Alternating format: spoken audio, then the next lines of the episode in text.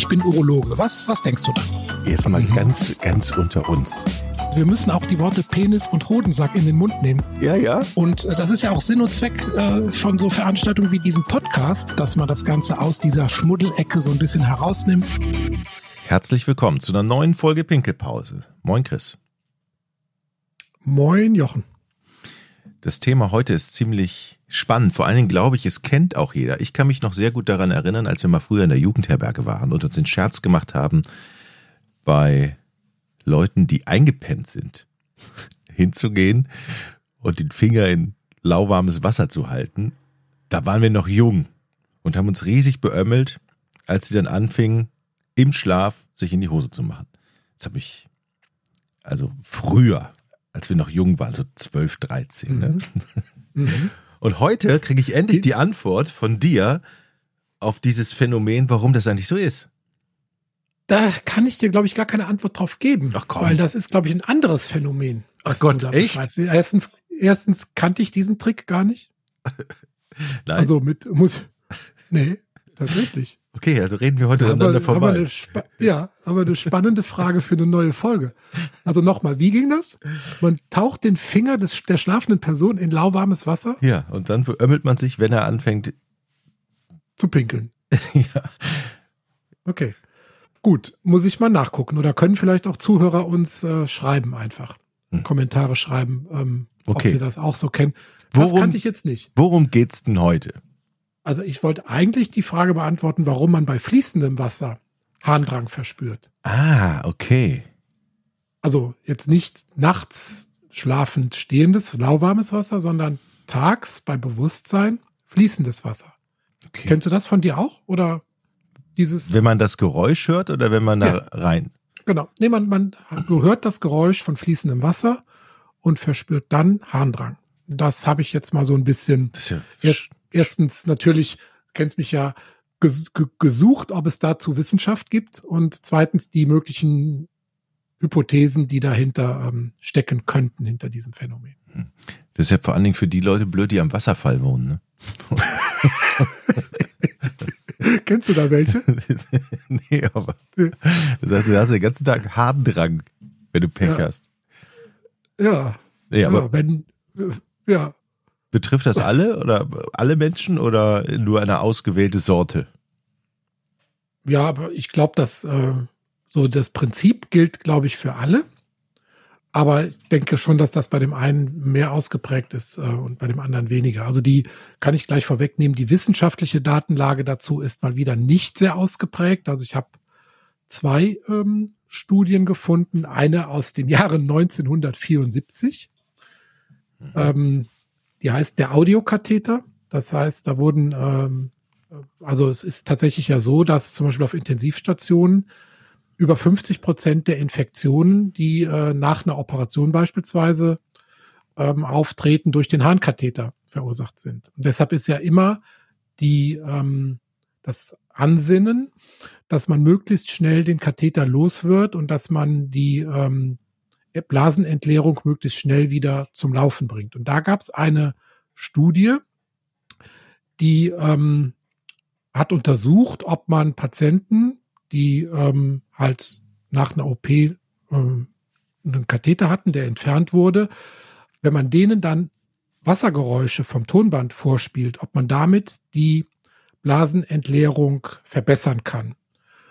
Und da haben 60 von den 80 Patienten berichtet, dass die also subjektiv tatsächlich ähm, dann nach diesen Wassergeräuschen besser entleeren konnten. Das ist jetzt natürlich von 1974, also ein relativ altes Ding. Ähm, und ja, da habe hab ich mal weitergeguckt. Dann gibt es eine ähnliche Studie und die stammt jetzt aus dem Jahre 2014 und das war ähm, eine koreanische Studie und die haben was ganz Ähnliches gemacht, zwar nur bei 18 Patienten, aber die haben dann tatsächlich auch mal gemessen. Also die haben wirklich zwei Gruppen gebildet. Eine Gruppe, der also ähm, Wassergeräusche vorgespielt wurden und die andere Gruppe, die keine Wassergeräusche hatten. Und dann wurden bestimmte Parameter gemessen, die wir auch hier schon mal häufiger besprochen haben. Also zum Beispiel die Stärke des Harnstrahls, also die Uroflometrie ja, in so eine Spezialtoilette pinkeln, dann wird die Stärke des Harnstrahls gemessen, die Dauer des Wasserlassens, die Menge des ausgeschiedenen Urins und im Ultraschall dann noch der Resturin. Und bei dieser kleinen Gruppe zeigte sich zumindest bei allen gemessenen Parametern eine Veränderung. Und aber leider nur bei einem war das auch statistisch signifikant. Das ist ja immer die Frage, ist es dann auch statistisch so signifikant, dass man das in der Studie als Effekt ähm, postulieren kann? Und das war für die Harnflussrate gegeben. Also die hat sich im Schnitt von 12 Milliliter pro Sekunde auf 16 Milliliter pro Sekunde ähm, verstärkt. Und das ist für so eine kleine Gruppe ähm, schon gut, wenn man da so eine statistische Signifikanz hat. Die anderen Werte kann ich auch mal kurz berichten. Also der Resturin hat sich verringert von 45 Milliliter auf 30. Auch schon ein guter Effekt. Die Menge des Urins pro Wasserlassen hat sich erhöht von 230 Milliliter auf 275. Und die Zeit, die man zum Pinkeln brauchte, von 46 Sekunden auf 37 Sekunden. Also es war in allen gemessenen äh, Parametern war dann Effekt zu messen. Hm. So, also gehen wir mal davon aus, dass durch Vorspielen von Geräuschen von fließendem Wasser man positiv auf das Pinkeln Einfluss nehmen kann.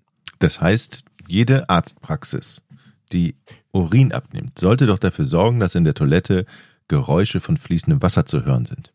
Ein kleiner Springbrunnen. Ja, oder? oder? So Hier, wenn es hilft, wie oft kommen, als Arzt, wie oft kommen die Leute zu dir zurück und sagen, es hat nicht geklappt?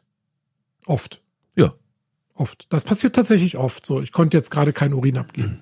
Das ja. passiert, ja. Eine gedankliche, okay. eine geistige Sperre oft, ne? So eine geistige psychische. Sperre. Haben wir, schon, haben wir schon wieder eine Idee, wir beide. Ja.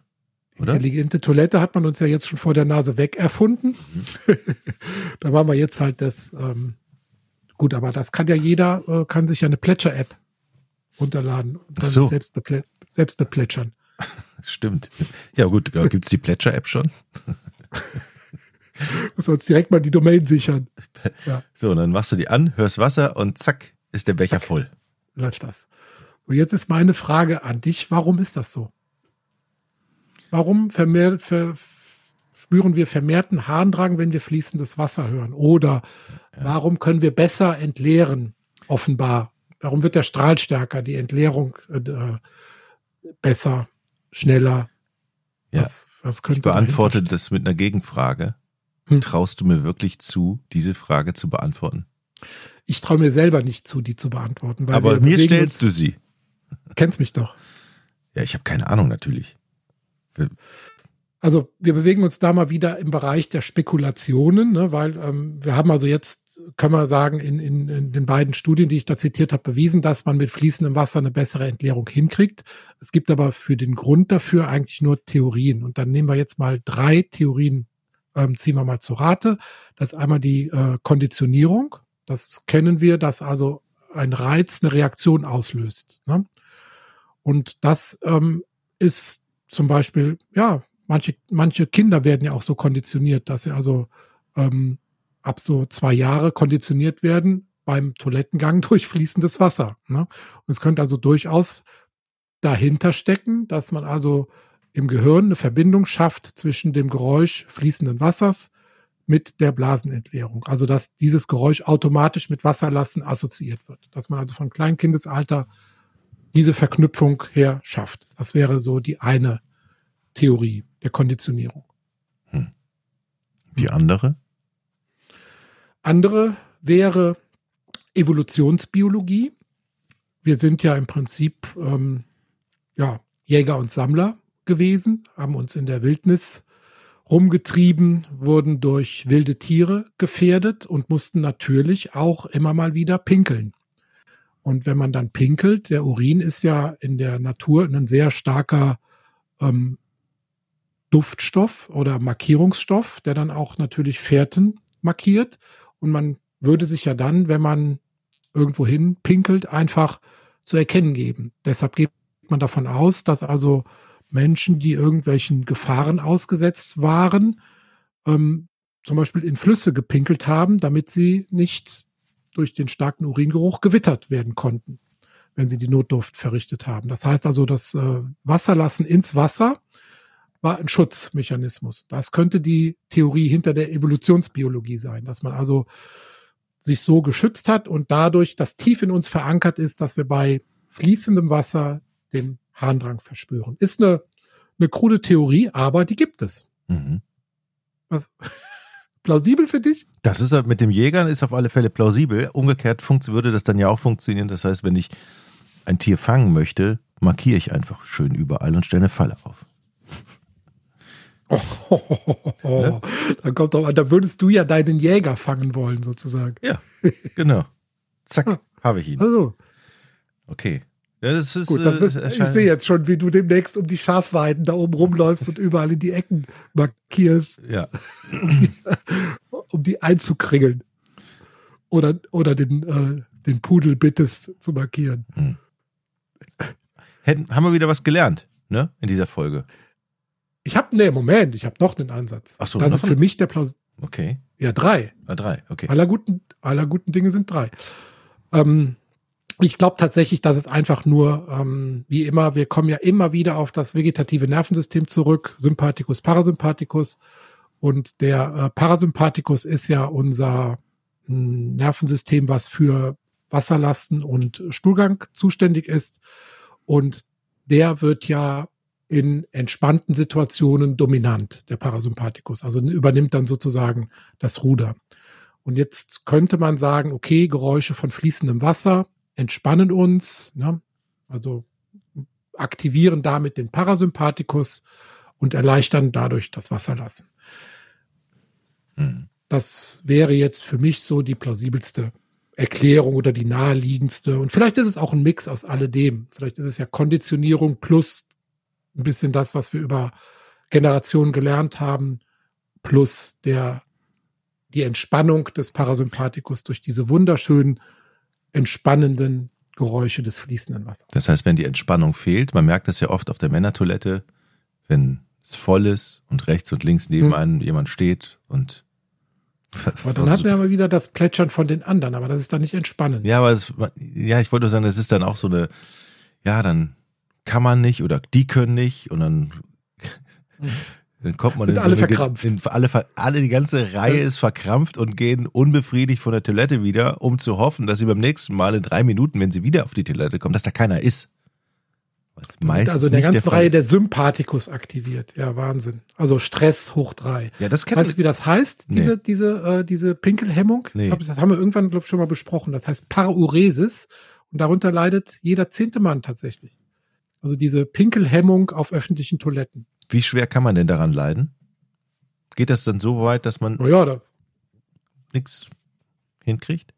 Ja. Hm. Ja, also komplette Sperre auf öffentlichen Toiletten, ja klar, gibt's. Hm. Okay. Und ja. dann schön Kopfhörer an, fließendes Wasser, entspannen und ach. Ja, oder eben von der Pinkelrinne weg in die feste Toilette, ne, wo niemand zuguckt. Das wäre dann der nächste ja. Schritt. Ohnehin wird es ja wahrscheinlich bei den Gender-Toiletten dann irgendwann äh, eh keine Pissoirs mehr geben. Ach so, das stimmt. Ja. Hm. Gut. Vielleicht, vielleicht auch nicht schlecht. Vielleicht auch nicht schlecht. Da machen wir auch nochmal eine Folge zu. Hab schon einen Gast dafür. Sehr gut. Okay. Alles klar. Chris, mein Lieber, haben wir wieder was gelernt. Kleine Folge fürs Wochenende. Macht's gut.